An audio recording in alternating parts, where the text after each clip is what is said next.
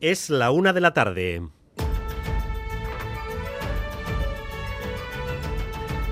Crónica de Euskadi con Dani Álvarez. A Rachaldeón, Cristina Ibarrola consume sus últimas horas como alcaldesa de Pamplona antes de que mañana, en un acuerdo inédito, EH Bildu, el PSN, Geroa Bay y Contigo Zurekin lleven de nuevo a la alcaldía a Joseba Asirón. Esa moción va a convertirse en uno de los momentos políticos más tensos de este año que está a punto de terminar. Estará acompañada de concentraciones en la calle y supondrá la quiebra definitiva entre la izquierda y la derecha en Navarra. Vamos a tomarle la temperatura al momento, qué ambiente hay en estas horas previas. Ollán Arango, Arrachaldeón. A Rachaldeón hay expectación máxima y tensión política en máximo, sobre todo entre UPN y el Partido Socialista de Navarra. Un UPN que mañana perderá la institución más importante en la que gobierna apenas seis meses después de que Cristina Ibarrola se hiciera con la alcaldía de Pamplona. Una alcaldesa que a menos de 24 horas de ese pleno continúa arremetiendo con dureza contra los socialistas a los que les augura la desaparición en las instituciones pamplonesas. El pleno comienza mañana a las 12 del mediodía. Fuera hay convocadas dos concentraciones, una en la Plaza Consistorial para celebrar que comienza un tiempo nuevo y otra en la cercana Plaza de los Burgos con el lema Basta ya de inocentadas. Además, según el diario de Navarra, UPN ha enviado una nota interna a sus afiliados para que acudan mañana a la Plaza del Ayuntamiento a las 12 del mediodía. Esa moción cuenta con el visto bueno de Pedro Sánchez, que hoy va a hacer balance de este año político tras haber aprobado una prórroga a las principales medidas económicas y sociales que entraron en vigor tras la invasión de Ucrania. Miquel Arregui, adelante. Sí, pocas sorpresas se van a mantener la mayoría de las medidas de ese escudo social que ha estado en vigor en el último año y medio. El transporte público seguirá estando bonificado para toda la población. El Estado se hará cargo del 30% del billete y el otro 20% lo seguirán sufragando las comunidades y entidades locales. Además, se mantiene para seis meses el IVA reducido de alimentos básicos, aunque en el caso de la luz ese IVA sube hasta el 10%. Pedro Sánchez iba a comparecer a las 12 del mediodía, pero la rueda de prensa se retrasa. Se espera que salga aquí en Moncloa en unos pocos minutos. Esas medidas económicas se van a prolongar, pero tendrán modificaciones. El PNV ha pactado con el Gobierno la extensión del contrato relevo y modificaciones al impuesto especial a las energéticas. Una modificación que podría preservar las inversiones de estas compañías. Recuerden que, por ejemplo, Petronor amenazó con suspenderlas. ¿Dónde puede estar la clave, Rodrigo Manero? Pues lo que hoy se ha anunciado son bonificaciones para las empresas energéticas que hagan inversiones estratégicas ligadas a transición ecológica. Esto es un alivio que reducirá lo que tienen que pagar por sus beneficios extraordinarios si hacen inversiones industriales. A falta de conocer la letra pequeña, parece una medida pensada para Repsol y Petronor, que han dejado en stand-by las inversiones a largo plazo en Musquiz y el puerto de Bilbao, un gran electrolizador de hidrógeno y una planta de combustible combustibles sintéticos valorados en cientos de millones de euros. Habrá que ver si esta es la seguridad que reclamaban para retomar esos proyectos. El acuerdo incluye además otra parte más formal para que el impuesto a energéticas y banca lo gestionen y recauden aquí las haciendas forales.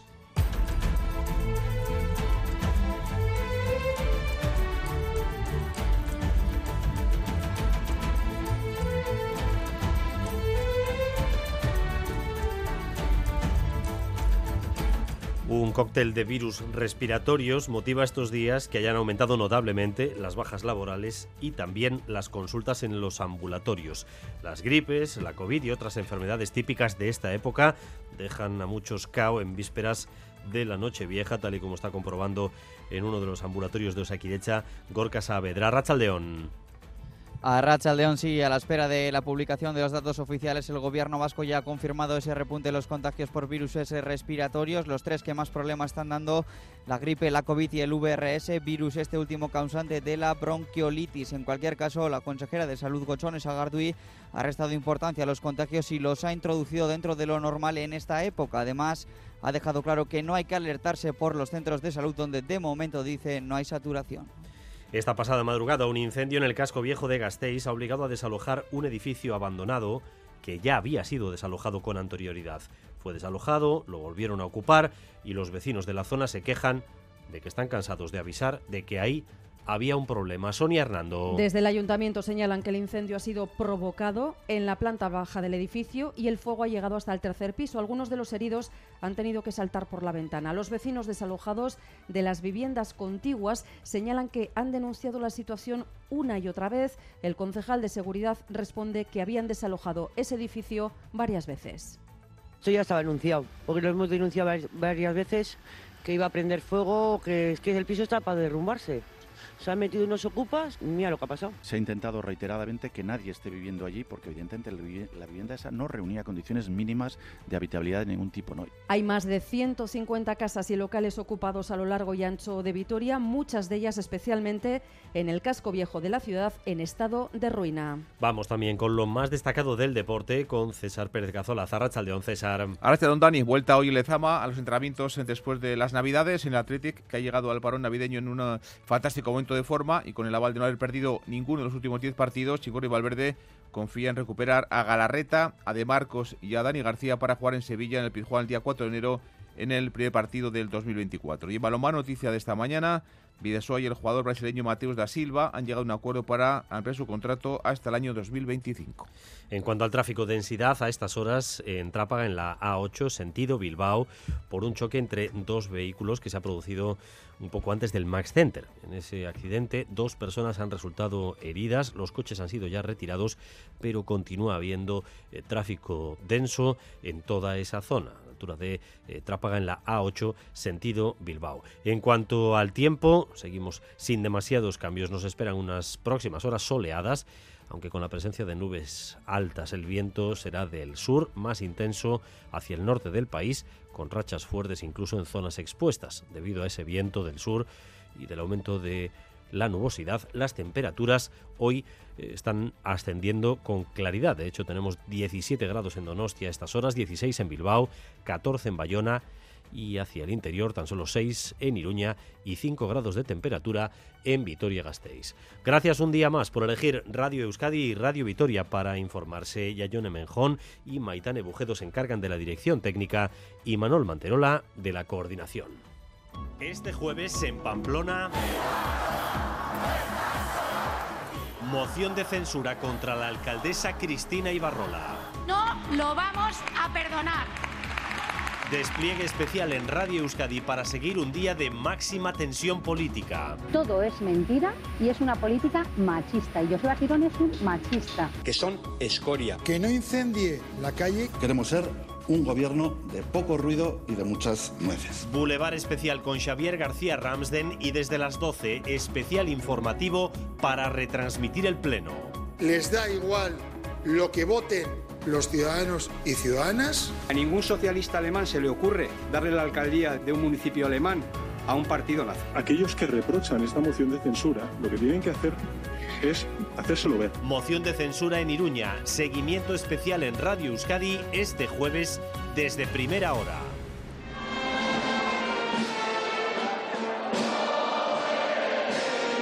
Radio Euskadi, servicios informativos. Eso será mañana y enseguida vamos con la previa de la moción de censura, una de la tarde y ocho minutos, pero antes abrimos línea con Madrid porque está compareciendo el presidente del Gobierno de España, Pedro Sánchez, balance de fin de año. y también dará continuidad y será coherente con la importante agenda transformadora que hemos desplegado en la anterior legislatura y que vamos a consolidar, en definitiva, los avances alcanzados. Y, que además no va a abdicar nunca de su principal tarea, y es el de mejorar y proteger la vida de la mayoría de los ciudadanos y ciudadanas. El presidente ahora mismo en directo. Vamos a explicarles cómo quedan las medidas económicas y sociales que el Gobierno de España acaba de prorrogar. El llamado escudo social, que a partir de ahora tendrá algunas modificaciones en diversos aspectos. Recuerden que estamos hablando de medidas que tienen que ver con la energía, el precio de los alimentos o el transporte público. Eh, Miquel Arregui, ¿qué se ha aprobado y qué cambia a partir de ahora?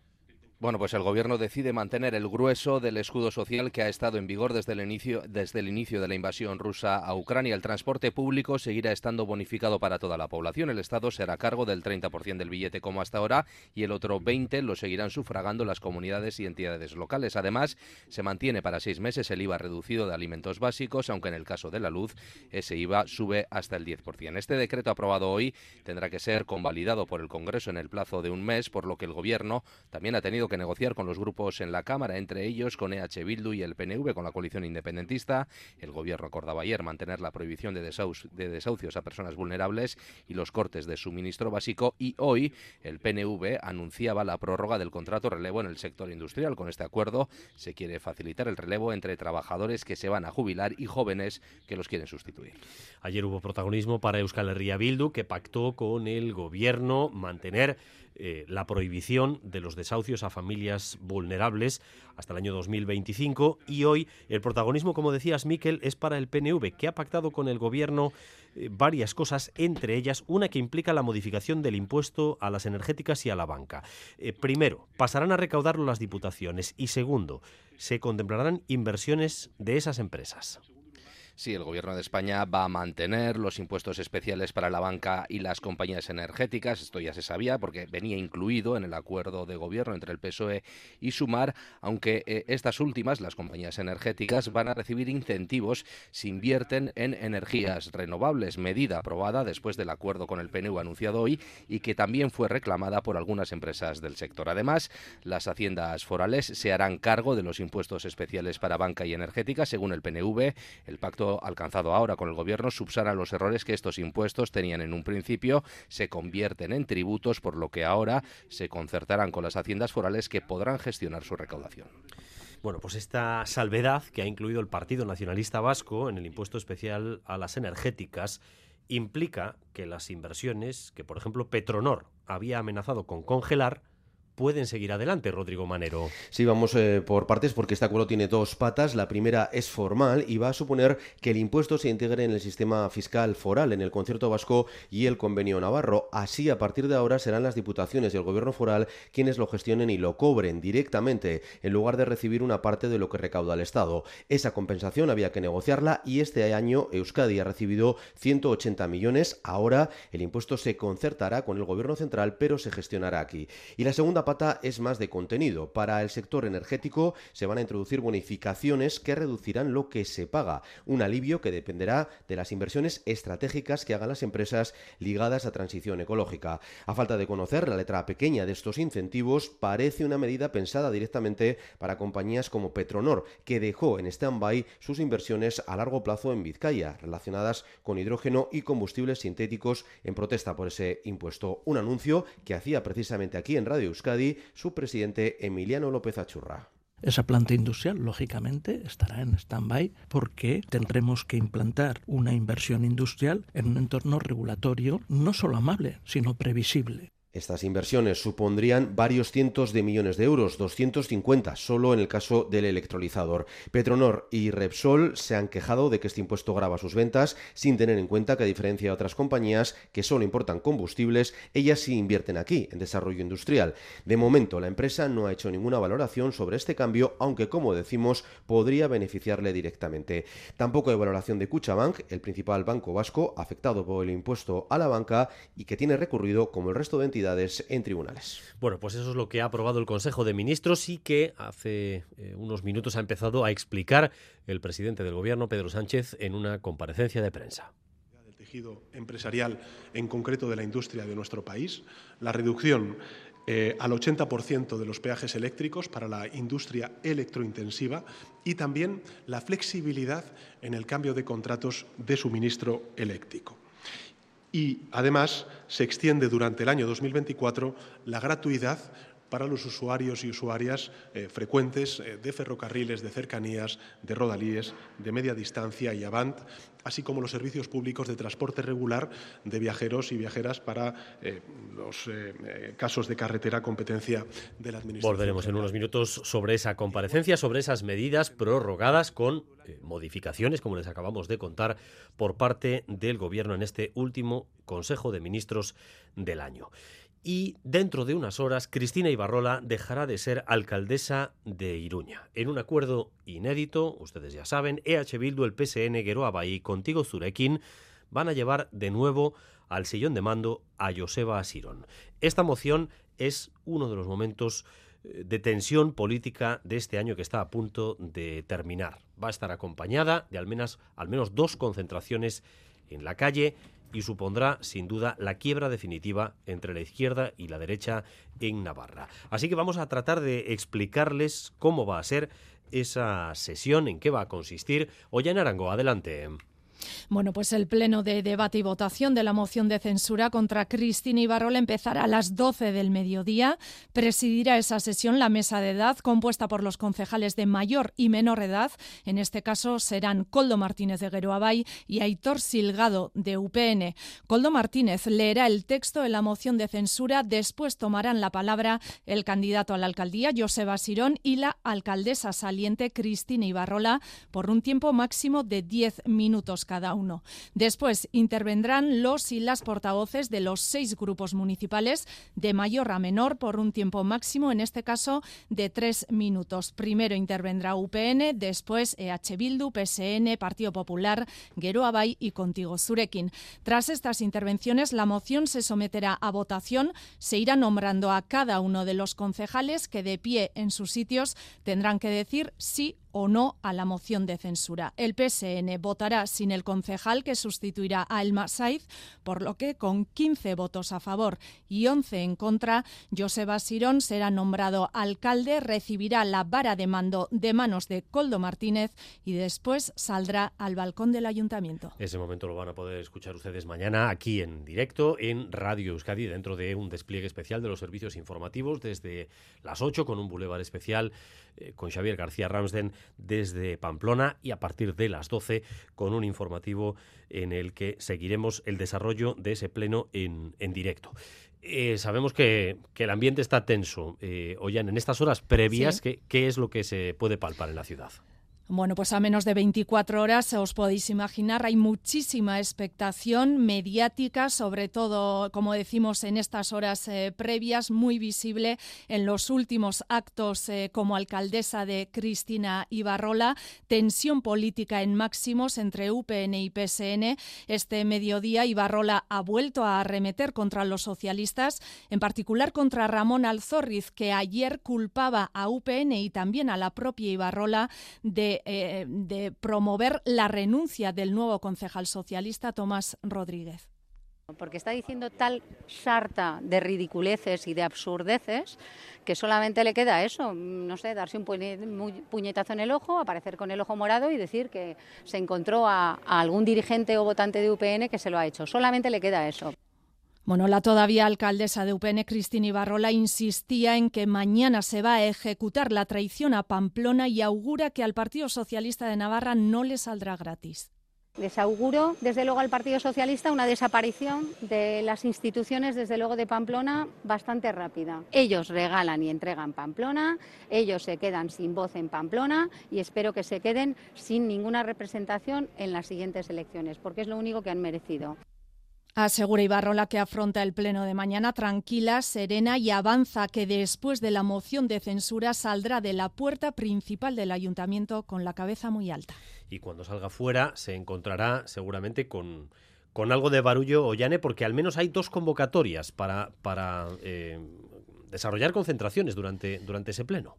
Efectivamente, es lo que nos eh, confirman desde Delegación de Gobierno. Dos concentraciones convocadas por personas particulares. Una desde las 10 de la mañana en la Plaza del Ayuntamiento bajo el lema Bici Iruña, concentración a la que convoca el propio José Basirón, el próximo alcalde de Pamplona, en sus redes sociales a las once y media para celebrar el comienzo de un nuevo tiempo. Para las 11 de la mañana hay otra convocatoria en la cercana Plaza de los Burgos bajo el lema Basta ya de inocentadas. Y fuentes de UPN nos acaban de confirmar que han convocado vía carta a sus afiliados en la Plaza Consistorial de Pamplona para arropar a su grupo municipal y a Cristina Ibarrola para dejarles claro, dicen desde el respeto y sin caer en ninguna provocación, que Pamplona no se vende, que no se van a rendir y que esta traición le va a salir cara al Partido Socialista. Convocatoria de UPN a sus afiliados mañana a las 12 del mediodía en la Plaza Consistorial de Pamplona. Pues a ver cómo acaba todo. Una de la tarde y 19 minutos. En la crónica política también estamos observando estos días cómo los consejeros del gobierno vasco que han acompañado al Endacari Urcuyu a lo largo de su eh, trayectoria al frente del gobierno vasco van asumiendo la consigna marcada por el Partido Nacionalista Vasco, la del relevo generacional. Lo hizo el fin de semana el portavoz Bing en Zupiría, esta mañana aquí en Radio Euskadi, en Boulevard, también el vicelendacari Josué Ercoreca y Manuel Manterola. Esa es la palabra clave, relevo generacional, lo dijo el propio Andoni Ortúzar el mes pasado. Una ambiciosa propuesta de relevo generacional para garantizar que las instituciones vascas estén en manos rejuvenecidas. Ese relevo empezó con la candidatura al Endacari y hasta donde llegará. De momento ya hay retiradas anunciadas, entre ellos pesos pesados del gobierno vasco, como el vicelendacari y consejero de seguridad Josué Ercoreca, que ha explicado en Boulevard los motivos de hacerse a un lado de la primera línea política. Los motivos fundamentalmente familiares.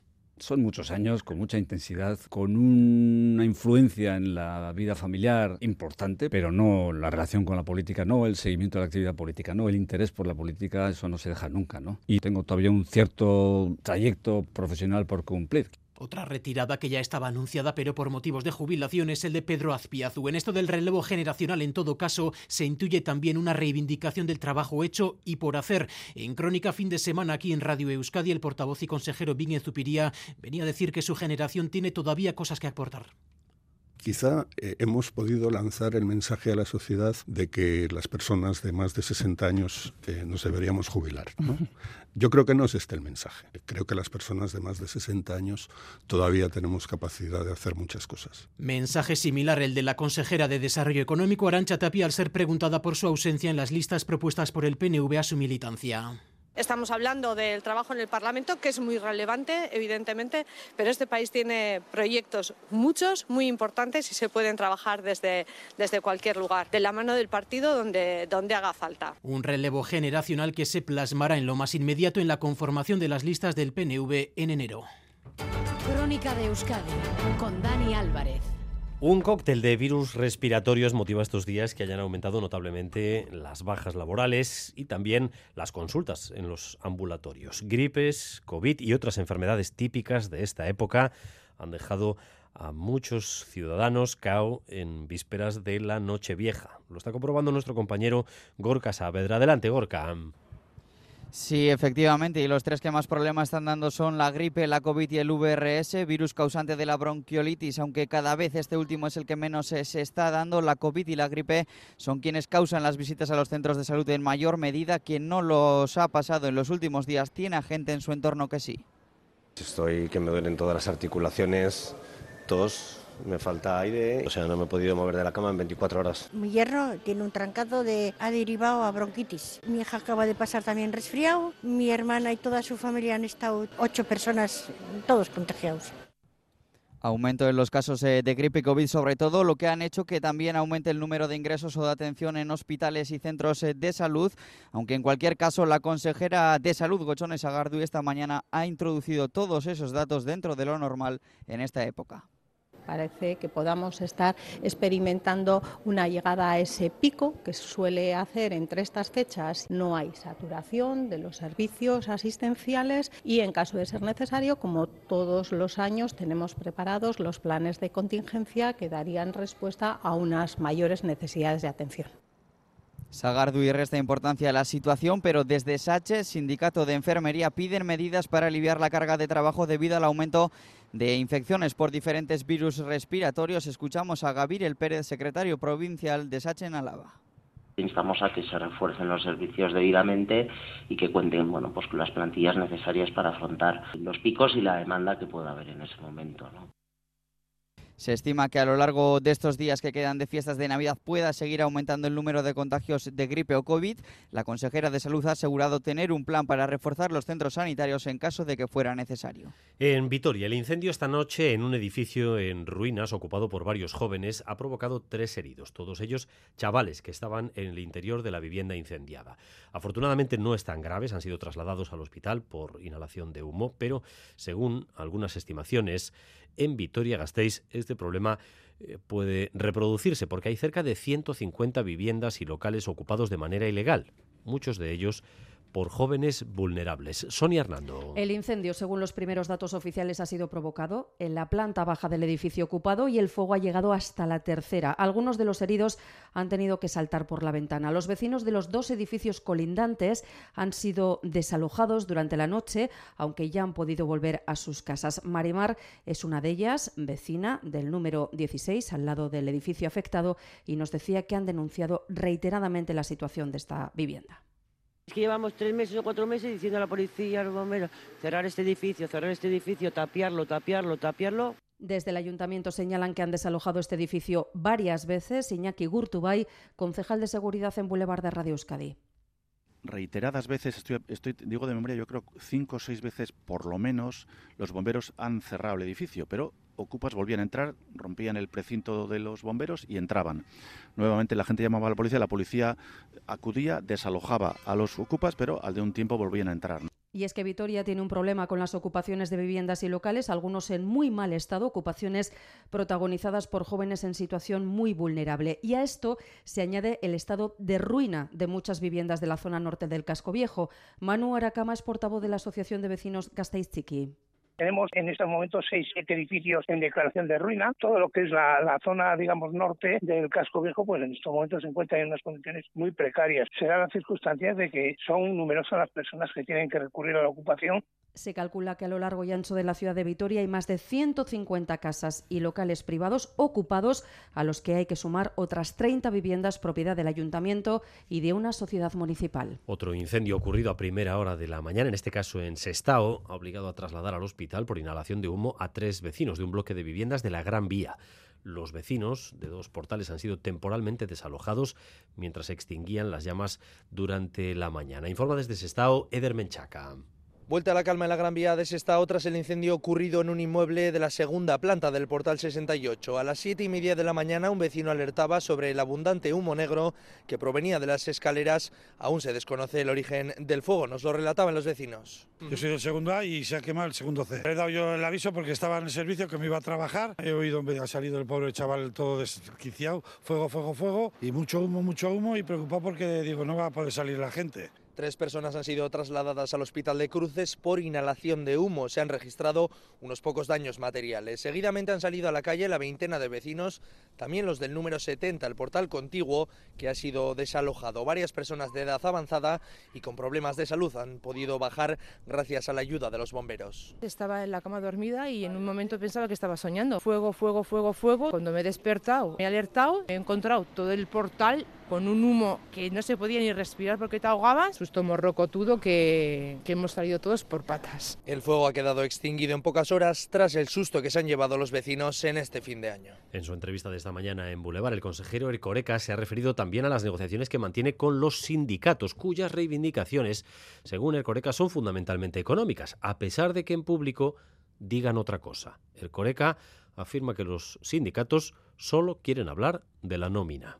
Eh, le puedo decir que, vamos, es una constante suya que insistan mucho en los aspectos no económicos, pero ya le aseguro yo que cuando se sientan en la mesa, lo único, único, único que plantean es la nómina. La nómina de hoy, la de mañana, la de pasado, en fin, lo único. ¿eh? Otra cosa es que luego efectos de imagen pública y demás se den cuenta de que esa reivindicación es demasiado chocante y que no todo el mundo la va a compartir, ¿no? En plenas vacaciones escolares de Navidad, los sindicatos anuncian 10 nuevos días de huelga en toda la enseñanza concertada, excepto las icastolas. Han convocado eh, una nueva ronda de paros para reclamar una renovación de su convenio colectivo. Tras esta nueva convocatoria serán 19 los días en los que la concertada no habrá tenido clase por huelgas. María Ruiz. Sí, 10 días más de huelga que llega, dicen los sindicatos, ante la ausencia de acuerdo con las patronales Cristau Escola y EICEISEA. En la anterior convocatoria de huelga lo advirtieron. Enero va a depender de cómo estos próximos días eh, tengamos la respuesta, en primer lugar, de nuestras patronales.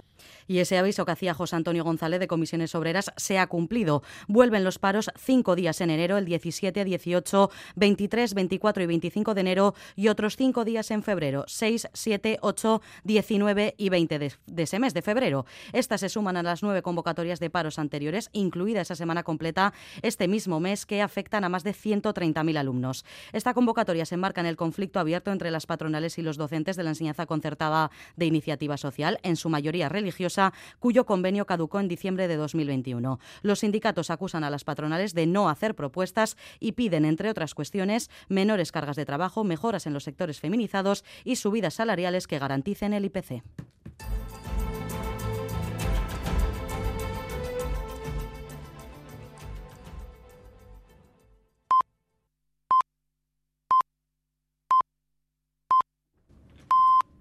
La una y media de la tarde. Seguimos en Crónica de Euskadi.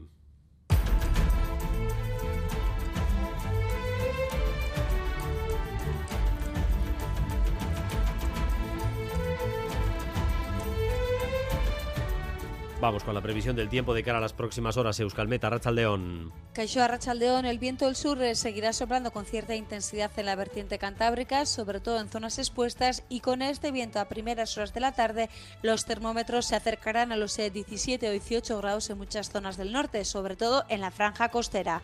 En la mitad eh, sur no subirá tanto, pero serán algo más eh, suaves que ayer, rondará los 12 o 13 grados. El cielo no estará tan despejado como ayer, ya que irán entrando nubes altas, pero a pesar de esta nubosidad seguiremos con tiempo soleado. Y a partir de las 2 y cuarto, aquí en la sintonía de Radio Euskadi, la información deportiva en Quirol al día. Vamos ya con los principales titulares que nos deja esta mañana con César Pérez Gazolaz. A Rachaldeón, César. Ahora sí, don Dani, regreso esta mañana en Ezama de los entrenamientos después de las Navidades en Athletic, que ha llegado al parón navideño en un fantástico momento de forma y con el aval de no haber perdido ninguno los últimos 10 partidos, Valverde confía en recuperar a jugadores como Galarreta, De Marcos o a Dani García para jugar en Sevilla en lo que va a ser el primer partido del año para los rojiblancos, día 4 de enero en el Pizjuán. Miquel Vesga, el futbolista del Athletic, se ha referido así en Lezama a las palabras de Ancelotti, el técnico del Real Madrid, cuando comentó a Ancelotti, incluye a él, a los rojiblancos, como uno de los eh, aspirantes a poder ganar esta liga. Miquel Vesga esta mañana en Lezama. Sí, me sorprende, lógicamente, me sorprende, pero, pero bueno, yo no pienso ni mucho menos en ese tipo de, objetivos. O sea, soy mucho más, no sé si sensato o, esto, ¿no? Creo que los equipos que están arriba están en otro, otro nivel. Ojalá podamos estar compitiendo ahí hasta el final, pero, pero ya te digo, nuestro objetivo vamos, es es estar ahí en Europa, que es lo que nos encantaría el año que viene y pelearemos por eso. Y mañana en Vitoria-Gasteiz será presentado Carlos Vicente, de momento el único fichaje del Deportivo Alavés en este mercado invernal. El extremo Maño ha sido una de las sensaciones en Segunda División jugando en el Racing de Ferrol. Hace tres temporadas, Jaime Moreno, el que fuera jugador del glorioso integrante de aquel equipo que jugó la final de la UEFA en Dortmund ante el conjunto de Liverpool, le dirigió a Vicente en Segunda B en el conjunto del Egea. Yo creo que tiene varias cosas buenas, ¿no? Yo creo que es un tío muy currante, es que, que, muy competitivo, o, luego por banda es un jugador que te da mucha profundidad, que te da mucha, mucha verticalidad, es un jugador muy, muy vertical. Eh, luego arriba es un tío que te tira mucho de máquina de ruptura. Tiene, dependiendo de la posición que lo pongas, tiene, tiene varias virtudes, ¿no? Y la verdad que, que eso es bueno para cualquier equipo donde, donde vayas, el tener futbolistas que se puedan adaptar a cualquier situación y que, y desde mi punto de vista, como me gusta a mí el fútbol, que sea un tío que, que te tire mucho desmarques de ruptura y que sea vertical. Y este viernes se cierra en Sestao la sexta jornada del Parejas de Pelota. Mañana, por cierto, va a probar Pello Echeverría para saber si puede no jugar desde noche en Sestao. Tiene la mano Echeverría tocada desde el pasado sábado con ese golpe que se pegó en el Labrit. Ayer en el Beotíbar de Tolosa, un frontón que estaba totalmente lleno, Altuna y Martija ganaban 22-13 ante Iñaki Artola y Ander Imaz. Altuna habla de la situación en la que llega ahora su pareja tras haber ganado los últimos dos partidos de forma consecutiva. Siempre digo, ahora con el sistema este, en dos jornadas, el que está mirando arriba igual está mirando abajo y el que está mirando abajo igual se pone mirando arriba. No vale para nada mirar la clasificación hasta la jornada 11 o 12.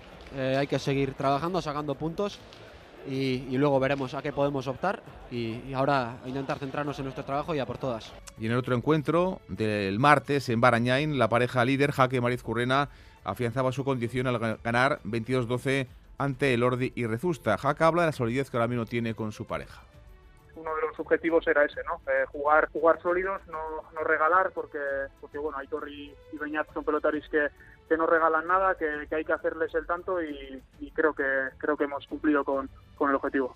Baloncesto, Vasconi está ahora mismo de viaje hacia Milán. Mañana los Gasistarras juegan partido de Euroliga, el último, por cierto, de la primera vuelta en la cancha del Armani que dirige Ettore Messina. Podría volver ocho partidos después de su lesión Matt Costello. Dusko Ivanovic. Bueno, ha vuelto y es normal, con muchas ganas, pero ya veremos, esto nunca se sabe. Un jugador después de tanto tiempo parado, ganas tiene, ya veremos cómo le sale el partido, pero en todo caso espero que nos pueda ayudar. Noticia también de balomano de las últimas horas porque Vidasoa y el jugador brasileño Mateus da Silva han llegado a un acuerdo para que el jugador de Vidasoa amplíe su contrato, continúe con el junto Irundarra hasta 30 de junio de 2025. Mateus da Silva. Estoy muy contento. Eh, seguir el proyecto del, del Vidasoa es, para mí es muy importante. Vamos a hacer una temporada muy buena el año que viene, eh, sobre todo si jugamos Europa, estamos luchando para eso y ahí seguimos. Y un apunte de ciclismo porque Jonas Vingegaard, el danés, el doble ganador del último Tour de Francia y también del anterior, va a disputar la próxima Chulia con salida el 1 de abril en la localidad de Irún. Dicen que detrás de un gran bote del Eurojackpot hay un gran millonario. Esto, ¿y detrás de un gran millonario? Pues que va a haber un... Ahora Eurojackpot, el mega sorteo europeo de la 11, es más millonario que nunca. Este viernes, por solo 2 euros, bote de 59 millones. Eurojackpot de la 11. Millonario por los siglos de los siglos. A todos los que jugáis a la 11, bien jugado. Juega responsablemente y solo si eres mayor de edad. Este jueves en Pamplona. Moción de censura contra la alcaldesa Cristina Ibarrola. No lo vamos a perdonar. Despliegue especial en Radio Euskadi para seguir un día de máxima tensión política. Todo es mentira y es una política machista. Y José Girón es un machista. Que son escoria. Que no incendie la calle. Queremos ser un gobierno de poco ruido y de muchas nueces. Boulevard especial con Xavier García Ramsden y desde las 12 especial informativo para retransmitir el pleno. ¿Les da igual lo que voten los ciudadanos y ciudadanas? A ningún socialista alemán se le ocurre darle la alcaldía de un municipio alemán a un partido nazi. Aquellos que reprochan esta moción de censura lo que tienen que hacer es hacérselo ver. Moción de censura en Iruña. Seguimiento especial en Radio Euskadi este jueves desde primera hora.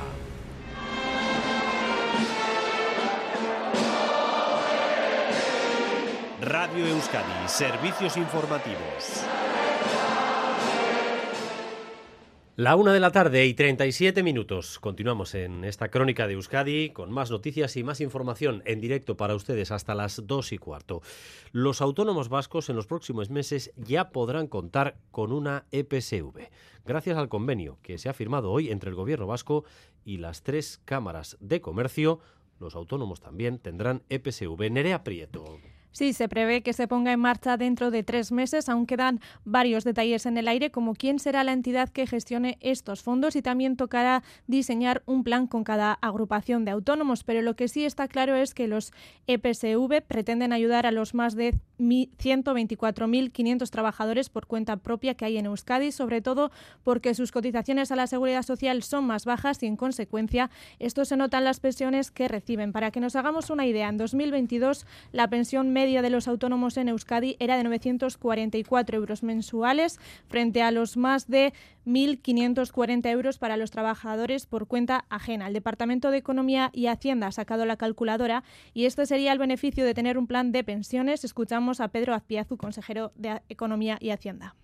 Así, una aportación de un 6% de salario en una carrera de aportaciones durante la vida laboral de un autónomo podrá suponer en torno al 20% de la pensión que se obtenga del sistema público en el momento de la jubilación.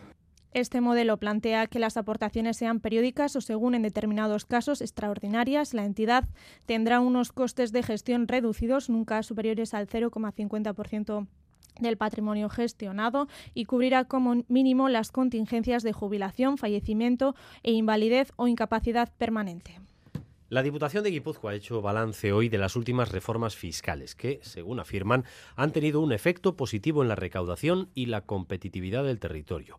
Este análisis será la base para la próxima reforma fiscal que va a empezar a diseñarse ya en enero, Rodrigo. El diputado de Hacienda guipuzcoano ha hecho balance de los últimos grandes cambios que se introdujeron en 2014 y 2018 en el IRPF y el impuesto de sociedades. En el último ejercicio, año 22, estas modificaciones han supuesto una recaudación extra de 72 millones de euros en el IRPF y otros 15 millones en el impuesto que pagan las empresas por sus beneficios. Según Joaquín Perona, se han cumplido los objetivos de hacer el sistema más justo, progresivo y eficiente apuntalando el tejido económico y la suficiencia financiera que asegura los servicios públicos.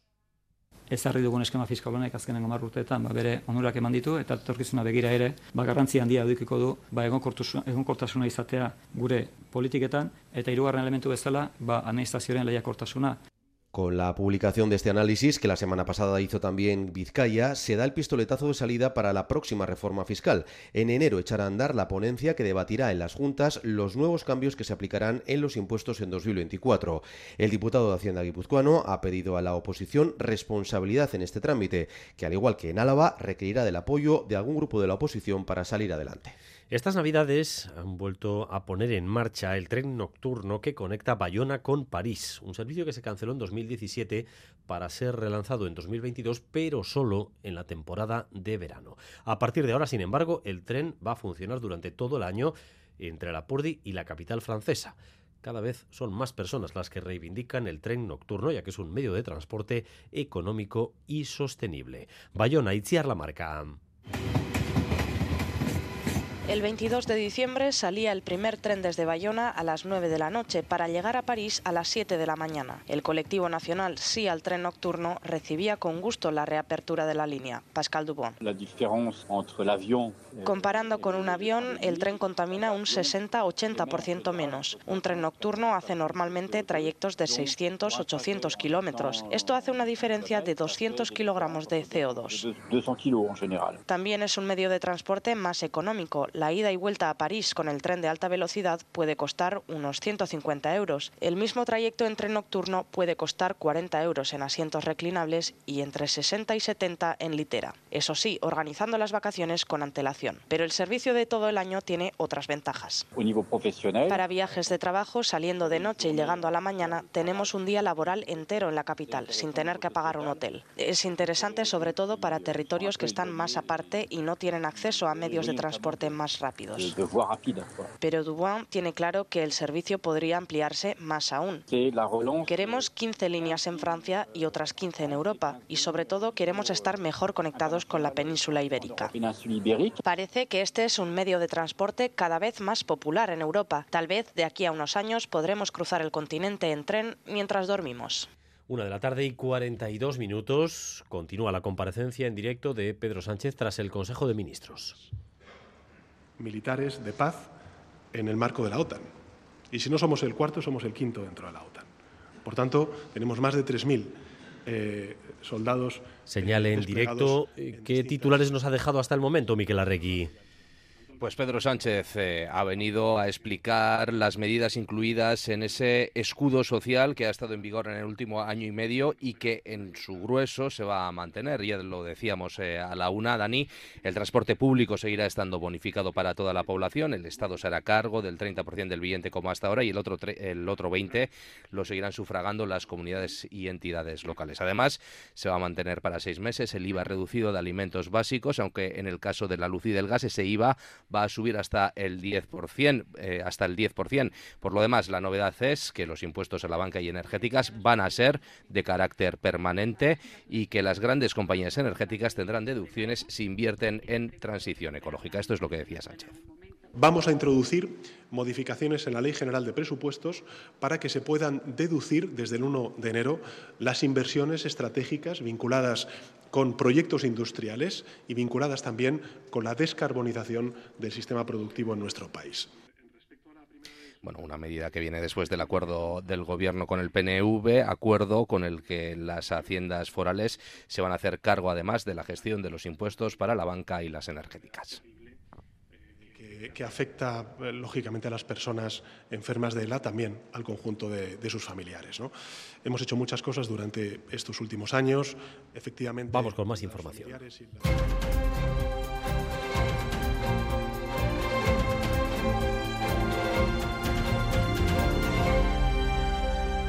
Israel no pisa el freno. Se cumplen ya 81 días de la ofensiva sobre Gaza que inició tras los ataques de Hamas y en las últimas 24 horas han matado a 241 civiles palestinos según las autoridades locales. El ejército israelí además ha advertido que su ofensiva durará todavía varios meses. Óscar Pérez. Por tierra, Marieire, el ejército asegura que en el último día ha atacado 200 objetivos relacionados con Hamas en la franja. Según el gobierno local, esa ofensiva está matando a 10 palestinos cada hora. El total de víctimas desde el 7 de octubre ha pasado esta mañana las 21.000. Israel, por tanto, lejos de suavizar su ofensiva, como le pide Estados Unidos, está pisando el acelerador. Esta mañana los bombardeos han sido especialmente duros en el centro de la franja, acompañados de duros enfrentamientos después con milicianos de Hamas. Esta pasada noche se han reunido en Washington, mientras tanto, el jefe de seguridad nacional de la Casa Blanca, Jake Sullivan, con una delegación enviada por el primer ministro israelí. Han tratado sobre la evolución de la guerra y las peticiones de Estados Unidos de que rebajen las consecuencias en la población civil, pero Israel no atiende.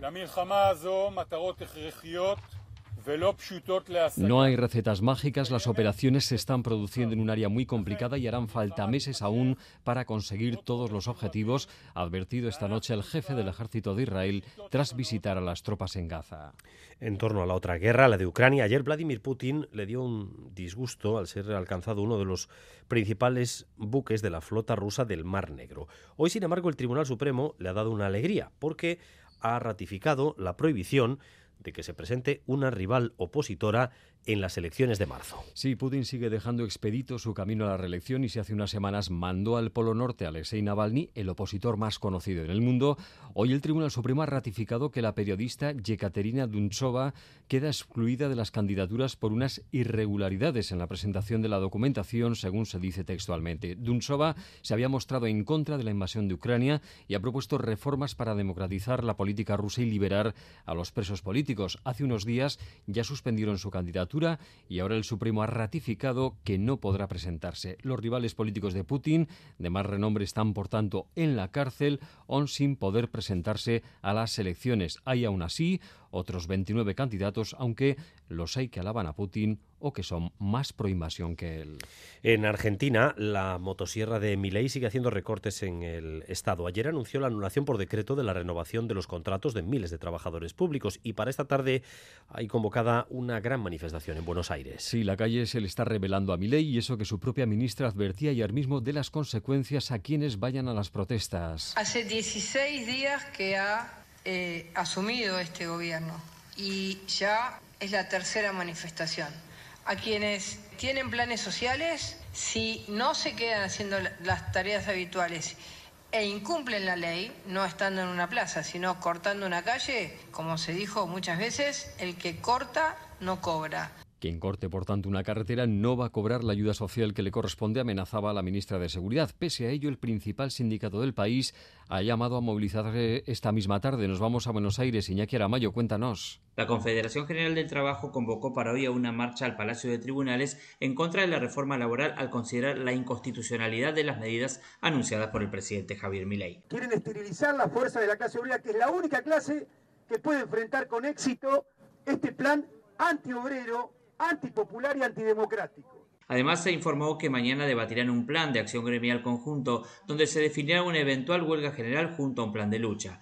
Por otro lado, ayer el gobierno anuló por decreto más de 5.000 contratos de trabajadores estatales, medida que afecta a los empleados que ingresaron en 2023, a la vez que se revisarán las contrataciones previas a este año. El presidente Javier Milei, que convocó a reuniones extraordinarias en el Parlamento, adelantó anoche que si los senadores y diputados rechazan el megadecreto que desregula la economía, llamará un plebiscito y señaló a los legisladores que cuestionen la medida. Esto apunta contra los corruptos, dijo. Pero eso que les gusta tanto la discusión y todo eso, y discutir la y todo eso, es porque están buscando coimas. Entonces, cuidado, porque esto justamente apunta contra los corruptos. Se espera que antes del fin de semana el gobierno eleve al Parlamento una serie de proyectos que forman parte de la gran reforma del Estado impulsada por el presidente Milei. Eh, Buenos Aires. Iñaki Aramayo informando para ustedes. Y sin marcharnos de América Latina, esta tarde va a producirse una reunión al más alto nivel entre México y los Estados Unidos para hablar de inmigración y del notable incremento, Oscar, ocurrido en los últimos dos meses. Sí, es el asunto con el que los republicanos están apremiando día sí día también a Joe Biden. En 2023 han sido 2.200.000 los migrantes que han llegado a la frontera entre los dos países con la intención de cruzar a Estados Unidos. Para analizar esa situación y buscar soluciones, los secretarios de Estado Anthony Blinken y de Seguridad Alejandro Mayorkas se van a reunir esta tarde con el presidente mexicano López Obrador. Y en vísperas de esa visita, una caravana de más de 10.000 migrantes partió la pasada Nochebuena desde la frontera sur de México hacia Estados Unidos. Estados Unidos está utilizando el fenómeno migratorio, la movilidad humana, para presionar la lucha que hay entre republicanos y demócratas y presionar al gobierno contrario a su ideología que es el de Andrés Manuel López Obrador. El de la migración promete ser el asunto estrella en la campaña electoral para las próximas elecciones presidenciales en Estados Unidos después de que el gobernador de Texas haya enviado en avión a Chicago a varias decenas de migrantes o de que Donald Trump haya dicho cosas como esta en la última semana no tenemos ese corte. Lo que decía Donald Trump es que ellos, los migrantes, están envenenando la sangre de nuestro país, han envenenado las instituciones de salud mental y las prisiones de medio mundo, decía el expresidente norteamericano. La una y cincuenta minutos.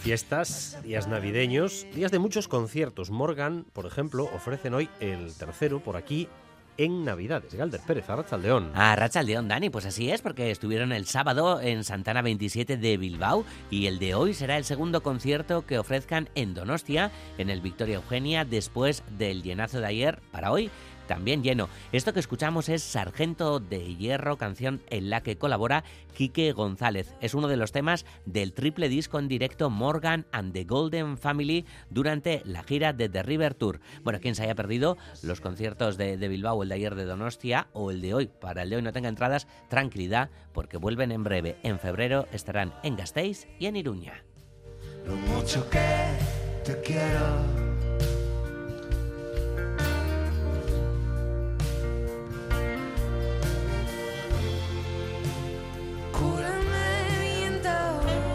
Más oferta porque esta misma tarde la Casa de Cultura de Mutilva acoge El mundo está roto pero se puede caminar, que la compañía navarra In Extremis acaba de estrenar. Esta obra se ha producido a la vez en cuatro idiomas por cuatro compañías diferentes. Sí, In Extremis eh, la estrena en castellano y Tantaca la ha producido en euskera y como dices también tiene sus versiones en valenciano y en catalán. Bueno, la versión en castellano la ha escrito Arcaiz Cano y está basada en la idea teatral de Fernando Bernués, que es quien también la dirige.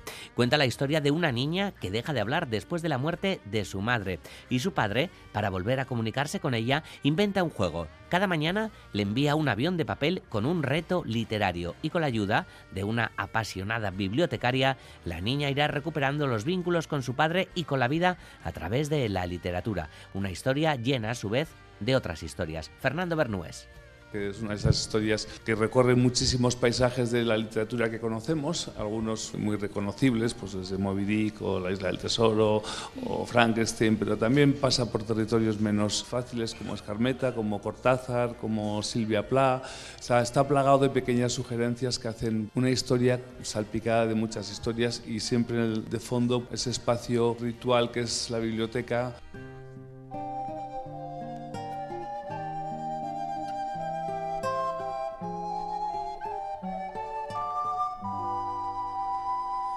Show. Y esta tarde en Biarritz se dará la despedida a Felipe Oyamburu, uno de los más importantes embajadores que ha tenido la cultura vasca en el mundo. Sí, coreógrafo, danzari, escritor, periodista, hombre polifacético como pocos, con interés por muchas cosas y lo contaba y mostraba, como dices, por el mundo. Bueno, la despedida será a las 4 de esta tarde en el crematorio de Biarritz. De la mano de Segundo Olaeta comenzaba en la danza. Primero en la compañía Olaeta y después en Oldarra. Más tarde llegaría Etorkin, que había tomado el relevo de Eresoinka. Oyamburu viajaría por Londres, Moscú, Buenos Aires, Quebec, Nueva York y México. En su carrera artística de 63 años, además de la música, fíjate Dani, en cuanto a la danza, se calcula que tuvo a su cargo unos 1.500 dancharis. Trabajó también en los años del franquismo desde la Purdi y la defensa del euskera, hizo diccionarios y trabajó, pues como tú y como yo, en la radio. Bueno, así lo recordaba Panchoa Echegoyen, exdirector del Instituto Cultural Vasco. Elegantzia handiko gizona zen, uh, errotik, uh, errotik eskualduna, uh, bihotza handiko gizona zen, eta ere kultura handikoa.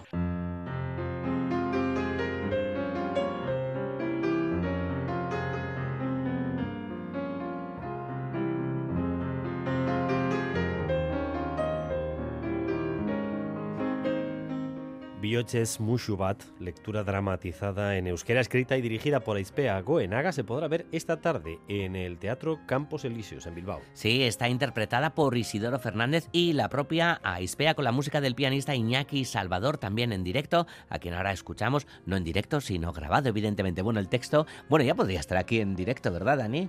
venga, cuando venga. venga, Iñaki. Estás invitado cuando quieras aquí a Crónica de Euskadi a tocar en directo. Bueno, el texto, el texto eh, cuenta la historia de dos personas que fueron pareja en el pasado y que retoman el contacto después de que se abra una caja de viejas cartas. Aispea Goenaga explica las líneas maestras de esta lectura. Y este es un montaje, nos va llevando a distintas épocas de, la, de una relación. No es de pareja, sino es de, dos personas que tuvieron una relación. ¿no? Después de todo un recorrido desde los años 70 hasta, hasta nuestros días, se encuentran esas cartas que se enviaron. Es el motivo, es el desencadenante de ponerse en contacto con aquel amor de juventud. Give me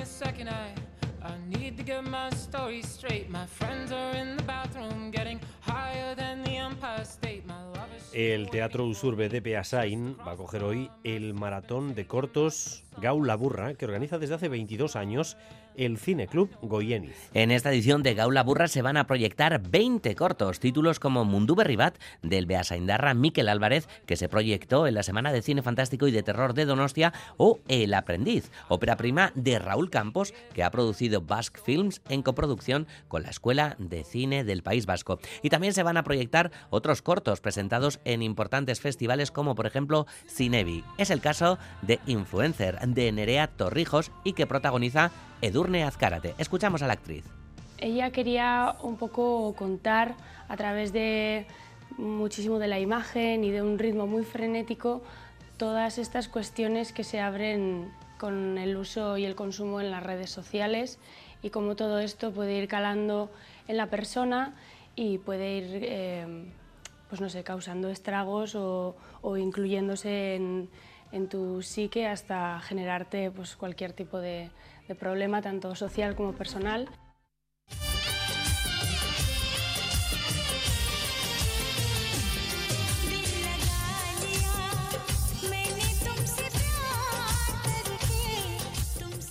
Y el Planetario de Pamplona acoge talleres en los que el teatro va a tener un peso importante. Sí, es chulísimo. El reto de participantes este año es abordar la mitología hindú desde la música, bailes, colores y sus dioses, diosas mitológicas. Una forma de acercarse a otras culturas de una forma creativa y artística. Javier Armentia es director del Planetario. Hay que pensar en las tradiciones de la India, en el Rig Veda, que, que tiene miles de años de antigüedad, había la forma de subir al cielo, ¿no? como si fueran naves espaciales. Entonces, recoger un poco todo eso con una cierta mirada crítica desde el punto de vista del teatro y también adentrarnos un poco en el conocimiento de otras culturas, poder recuperar un poco ese mundo que a nosotros nos parece tan lejano, pero que para miles de millones de personas que son las que viven allí es su día a día, ¿no? Confrontarnos un poco con esas realidades es ese juego, juntando además la expresión verbal, la expresión oral, la expresión artística o corporal, ¿no?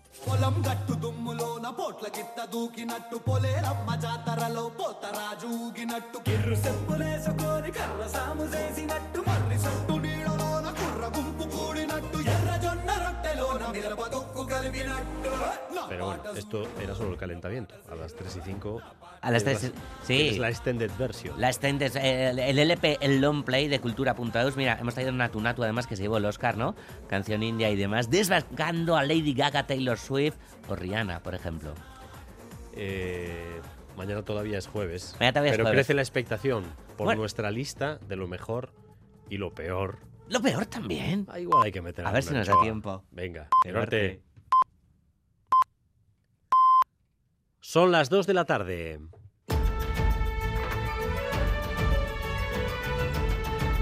Crónica de Euskadi con Dani Álvarez.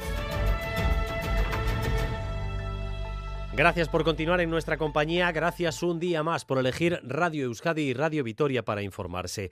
Durante los próximos 15 minutos vamos a tratar de resumir para ustedes lo esencial de la información de esta jornada de miércoles, un día en el que Cristina Ibarrola está consumiendo sus últimas horas como alcaldesa de Pamplona, antes de que mañana, en un acuerdo inédito, EH Bildu, los socialistas, Geroa Bai y Contigo Zurekin lleven de nuevo a la alcaldía a Joseba Asirón. Esa moción va a ser uno de los picos de tensión política de este año 2023 que está a punto de terminar, porque además del Pleno vamos a tener al menos dos concentraciones en la calle. Va a certificarse la ruptura definitiva entre la izquierda y la derecha en Navarra. Así que vamos a tomarle la temperatura a este momento. ¿Qué ambiente hay en las horas previas? Ollana Arangoa. Bueno, pues a 22 horas de que empiece ese pleno de la moción de censura contra Cristina Ibarrola, la expectación y la tensión política es máxima en Pamplona. Este mediodía, en uno de sus últimos actos como alcaldesa, en el recorrido del encierro, ha vuelto a arremeter contra el PSN, al que augura Ibarrola una rápida desaparición en Pamplona tras regalar la alcaldía a EH Bildu. Ellos regalan y entregan Pamplona, ellos se quedan sin voz en Pamplona y espero que se queden sin ninguna representación en las siguientes elecciones, porque es lo único que han merecido. En estas horas eh, previas, la alcaldesa Ibarrola asegura que se encuentra con fuerza, tranquila y que deja la alcaldía de Pamplona con la cabeza muy alta. A ver mañana qué hacen. Yo voy a salir con la cabeza muy alta y por la puerta principal. Pero vamos, ya llevo unos cuantos días escuchando insultos. De los de siempre, ¿eh? De esos que son ahora lo mejor para Pamplona, según el Partido Socialista. Bueno, esas en declaraciones de Ibarrola, pocas horas antes de que comience el pleno, a las 12, presidido por una mesa de edad con los concejales de mayor y menor edad, intervendrán el candidato a la alcaldía, Joseba Sirón, la propia alcaldesa Ibarrola y los portavoces de los grupos municipales. Después se votará la moción de censura que saldrá adelante con 15 votos a favor y 11 en contra. Coldo Martínez de Gueroabay, el concejal de mayor edad, entregará la vara de mando a Joseba Sirón de EH Bildu en torno a la una de la tarde y después saldrá al balcón del ayuntamiento. Eso dentro, pero decíamos, Ollane, la atención va a estar fijada también fuera porque al menos hay dos concentraciones convocadas.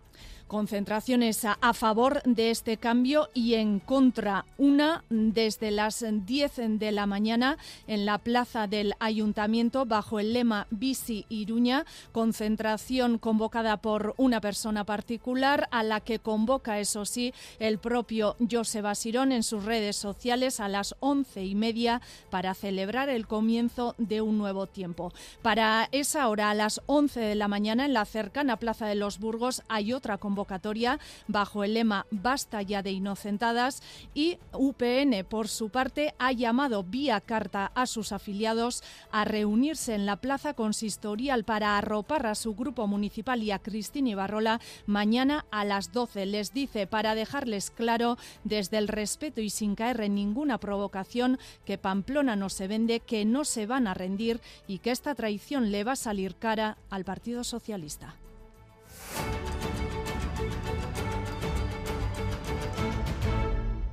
Las 2 de la tarde y 4 minutos. Esa moción de censura cuenta con el visto bueno de Pedro Sánchez, que hoy ha hecho balance de este año 2023 tras haber aprobado en el Consejo de Ministros una prórroga con modificaciones a las principales medidas económicas y sociales que entraron en vigor tras la invasión de Ucrania. Hablamos fundamentalmente del IVA de los alimentos, hablamos eh, del precio de la energía y de medidas que afectan también, por ejemplo, al transporte público. Vamos a repasarlas, vamos a ver cómo quedan. Madrid, Miquel Arregui, adelante. Sí, el gobierno decide mantener el grueso del escudo social que ha estado en vigor desde el inicio de la invasión rusa a Ucrania. El transporte público seguirá estando bonificado para toda la población. El Estado se hará cargo del 30% del billete y el otro 20% lo seguirán sufragando las comunidades y entidades locales. Además, se mantiene para seis meses el IVA reducido de alimentos básicos, aunque en el caso de la luz ese IVA va a subir hasta el 10%. Ahora bien, Pedro Sánchez adelanta que estas rebajas van a terminar dentro de seis meses con la llegada del verano. Hemos decidido retirar las bajadas de impuestos vinculadas con la electricidad y con el gas, pero lo vamos a hacer de manera gradual durante los próximos seis meses. Aparte del escudo social, el Gobierno va a mantener los impuestos a la banca y energéticas, impuestos que pasarán a ser permanentes después del acuerdo con el PNV. Estas empresas tendrán deducciones además por invertir en renovables. Vamos a introducir modificaciones en la Ley General de Presupuestos para que se puedan deducir desde el 1 de enero las inversiones estratégicas vinculadas con proyectos industriales y vinculadas también con la descarbonización del sistema productivo en nuestro país. Este decreto tendrá que ser convalidado en el Congreso en plazo de un mes y Sánchez se muestra convencido de conseguir el apoyo de la Cámara. Ya lo han oído en ese impuesto que hasta ahora era especial a la banca y a las energéticas y que a partir de ahora será permanente, se incluyen algunas modificaciones. Va a ser recaudado por las haciendas vascas y las empresas tendrán deducciones por las inversiones que hagan, las inversiones verdes que hagan. Esta salvedad que ha incluido el PNV en ese impuesto, pactando con el gobierno, eh, podría conllevar, por ejemplo, eh, que Petronor retire su amenaza de congelar las inversiones que tenía previstas, una amenaza que planteó hace apenas unas semanas. Rodrigo Manero. Sí, el acuerdo tiene dos patas. La primera es formal y va a suponer que el impuesto se integre en el concierto vasco y el convenio navarro. Así, a partir de ahora, serán las diputaciones y el gobierno foral quienes lo gestionen y lo cobren directamente en lugar de recibir una parte de lo que recauda el Estado. Esa compensación, 180 millones para Euskadi este año, había que negociarla. Ahora el impuesto se concertará con el gobierno central, pero se gestionará aquí y está por ver si se incluye la capacidad regulatoria que podría modular ese impuesto en Euskadi. La segunda pata es más de contenido. Para el sector energético se va a introducir bonificaciones que reducirán lo que se paga, un alivio que dependerá de las inversiones estratégicas que hagan las empresas ligadas a transición ecológica. A falta de conocer la letra pequeña de esos incentivos, parece una medida pensada directamente para compañías como Petronor, que dejó en stand-by sus inversiones a largo plazo en Vizcaya, relacionadas con hidrógeno y combustibles sintéticos. Un anuncio que hacía aquí en Radio Euskadi su presidente López Achurra. Esa planta industrial, lógicamente, estará en stand-by porque tendremos que implantar una inversión industrial en un entorno regulatorio no solo amable, sino previsible. Esas inversiones supondrían varios cientos de millones de euros, 250 solo en el caso del electrolizador. Petronor y Repsol se han quejado de que el impuesto grava sus ventas sin tener en cuenta que invierten aquí en desarrollo industrial. De momento, la empresa no ha hecho ninguna valoración sobre este cambio, aunque, como decimos, podría beneficiarle directamente. El consejero de Economía y Hacienda se acaba de referir a esto. Escuchen a Pedro Azpiazu. Nosotros en el Gobierno siempre hemos dicho que entendemos que efectivamente es muy importante que las empresas en Euskadi en caso de Petronor, evidentemente también, bueno, pues sigan invirtiendo y comprometiendo las inversiones en Euskadi, ¿no? Yo ahí tampoco tengo mucho que decir. Es decir, la empresa sabrá un poco cuál es en ese sentido la situación y adaptará un poco la realidad, pero, pero yo creo que las decisiones de inversión de, de Petronor para el gobierno este son muy, muy importantes, ¿no? Las inversiones son muy importantes. Eh, veremos si las empresas finalmente dicen que ahora sí quedan eh, blindadas y garantizadas. Azpiazu, que está consumiendo también sus últimos meses en el cargo y ha anunciado que después de esta legislatura se retirará dentro de un proceso de renovación generalizado en el Partido Nacionalista Vasco, al que se han referido en los últimos días varios consejeros. El último, Josué Coreca, esta misma mañana aquí en Boulevard, en Radio Euskadi, y Manuel Manterola. Concepto clave, relevo generacional, lo dijo el propio Antonio Ortúzar el mes pasado una ambiciosa propuesta de relevo generacional para garantizar que las instituciones vascas estén en manos rejuvenecidas. Ese relevo empezó con la candidatura al Endacari y hasta dónde llegará. De momento ya hay retiradas anunciadas, entre ellos pesos pesados como el vicelendacari consejero de seguridad Josu Ercoreca que ha explicado en Boulevard los motivos de hacerse a un lado de la primera línea política, los motivos fundamentalmente familiares. Son muchos años, con mucha intensidad, con una influencia en la vida familiar importante, pero no la relación con la política, no el seguimiento de la actividad política, no el interés por la política, eso no se deja nunca, ¿no? Y tengo todavía un cierto trayecto profesional por cumplir. En esto del relevo generacional, en todo caso, se intuye también una reivindicación del trabajo hecho y por hacer. En Crónica Fin de Semana, aquí en Radio Euskadi, el portavoz y consejero Bingen Zupiría venía a decir que su generación tiene todavía cosas que aportar. Quizá eh, hemos podido lanzar el mensaje a la sociedad de que las personas de más de 60 años eh, nos deberíamos jubilar. Yo creo que no es este el mensaje. Creo que las personas de más de 60 años todavía tenemos capacidad de hacer muchas cosas. Mensaje similar el de la consejera de Desarrollo Económico, Arancha Tapia, al ser preguntada por su ausencia en las listas propuestas por el PNV a su militancia. Estamos hablando del trabajo en el Parlamento, que es muy relevante, evidentemente, pero este país tiene proyectos muchos, muy importantes y se pueden trabajar desde, desde cualquier lugar, de la mano del partido donde, donde haga falta. Un relevo generacional que se plasmará en lo más inmediato en la conformación de las listas del PNV en enero. Una nube de virus respiratorios está motivando estos días que hayan aumentado notablemente las bajas laborales y también las peticiones de consulta en los ambulatorios. Gripes, COVID y otras enfermedades respiratorias que están dejando cao a más de uno eh, a las puertas de la noche vieja. Gorka Saavedra, Rachaldeón. A Rachaldeón Bay los tres que más problemas están dando son la gripe, la COVID y el VRS, virus causante de la bronquiolitis, aunque cada vez este último es el que menos se está dando. La COVID y la gripe son quienes causan las visitas a los centros de salud en mayor medida y quien no los ha pasado en estos últimos días tiene a gente en su entorno que sí. Estoy que me duelen todas las articulaciones, tos, me falta aire, o sea, no me he podido mover de la cama en 24 horas. Mi hierro tiene un trancado de ha derivado a bronquitis. Mi hija acaba de pasar también resfriado, mi hermana y toda su familia han estado ocho personas, todos contagiados. Aumento en los casos de gripe y COVID sobre todo, lo que ha hecho que también aumente el número de ingresos o de atención en hospitales y centros de salud. En cualquier caso, la consejera de Salud Cochones, Agardui, esta mañana ha introducido todos esos datos dentro de lo normal en esta época. Parece que podamos estar experimentando una llegada a ese pico que suele hacer entre estas fechas. No hay saturación de los servicios asistenciales y en caso de ser necesario, como todos los años, tenemos preparados los planes de contingencia que darían respuesta a unas mayores necesidades de atención. Sagardui resta importancia a la situación, pero desde SACHE, Sindicato de Enfermería, piden medidas para aliviar la carga de trabajo debido a ese aumento de infecciones por diferentes virus respiratorios. Gabriel Pérez, secretario provincial de SACHE en Álava. Instamos a que se refuercen los servicios debidamente y que cuenten bueno, pues con las plantillas necesarias para afrontar los picos y la demanda que pueda haber en ese momento. ¿no? Se estima que a lo largo de estos días que quedan de fiestas de Navidad puedan seguir aumentando el número de contagios de gripe o COVID. En cualquier caso, la consejera de Salud ha asegurado tener un plan para reforzar los centros sanitarios en caso de que fuera necesario. Esta pasada madrugada, un incendio en el casco viejo de Gasteiz ha obligado a desalojar un edificio abandonado. Un edificio que había sido desalojado con anterioridad y que fue ocupado de nuevo. Los vecinos de la zona se quejan de que están cansados de avisar de que ahí hay un problema. Sonia Hernando. El incendio, según los primeros datos oficiales, ha sido provocado, se ha originado en la planta baja del edificio ocupado y el fuego ha llegado hasta la tercera. Algunos de los heridos han tenido que saltar por la ventana. Los vecinos de los dos edificios colindantes han sido desalojados, aunque ya han podido volver a sus casas a primera hora de la mañana. Están cansados de denunciar la situación en la que se encontraba la vivienda. que llevamos tres meses o cuatro meses diciendo a la policía, a los bomberos, cerrar este edificio, cerrar este edificio, tapiarlo, tapiarlo, tapiarlo. Desde el ayuntamiento señalan que lo desalojaron cada vez que se volvía a ocupar. Iñaki Gurtubay, concejal de seguridad en Boulevard de Radio Euskadi reiteradas veces, estoy, estoy, digo de memoria, yo creo cinco o seis veces por lo menos, los bomberos han cerrado el edificio, pero ocupas volvían a entrar, rompían el precinto de los bomberos y entraban. Nuevamente la gente llamaba a la policía, la policía acudía, desalojaba a los ocupas, pero al de un tiempo volvían a entrar.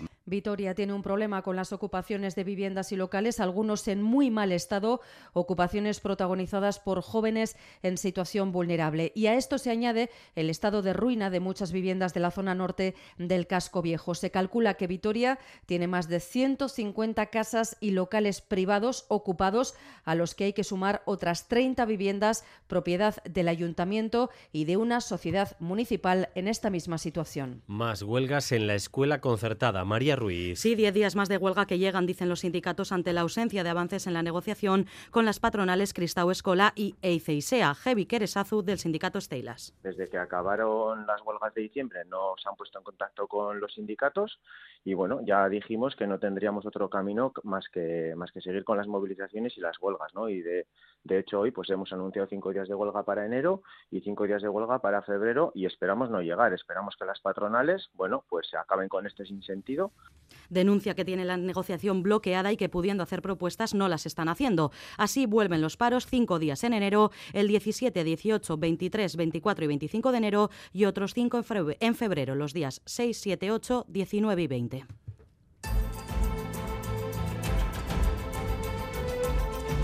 Recta final de edición con la previsión del tiempo Euskalmet, Arrachaldeón. Caixó Arrachaldeón, el viento del sur seguirá soplando con cierta intensidad en la vertiente cantábrica, sobre todo en zonas expuestas, y con este viento a primeras horas de la tarde los termómetros se acercarán a los 17 o 18 grados en muchas zonas del norte, sobre todo en la franja costera.